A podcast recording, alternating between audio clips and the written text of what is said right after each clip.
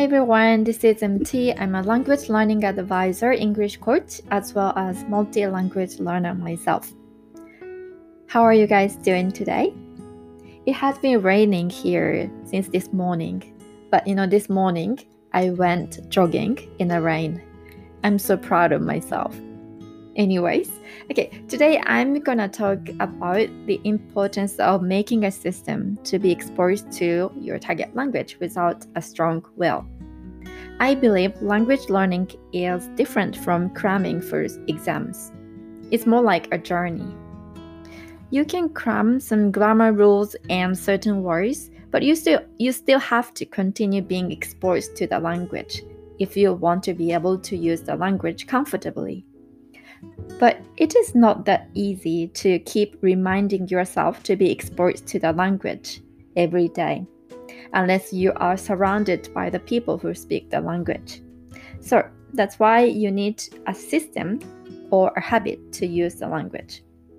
Let's think about the actions you do every day without fail. For example, you brush your teeth sometimes a day, you take a shower or a bath, you go jogging, you take a train to work, you drive to the to the office, you do the dishes, you do the laundry, and many other things, right? You already have a habit of doing those things. So you just should add the language part to it. For instance, you can talk to yourself in your target language when you take a shower you can listen to podcasts spoken in your target language while jogging. You can read comic books written in your target language on the train. The important thing is to make it a habit. You know, I decided to go jogging every morning. It's not easy for me. First, I have to get up early. It's challenging for me. Secondly, I feel lazy to go out for jogging sometimes. But I wanted to create a system so that I can continue jogging in the morning. So I decided to do this with a friend of mine. She lives in the US, so we cannot run together, but we share a Google document form and sign after jogging. This worked very well for both of us.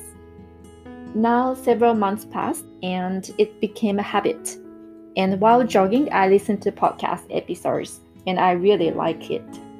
So, I wanted to say here is that don't underestimate the power of habit. It can bring you a great result without you noticing.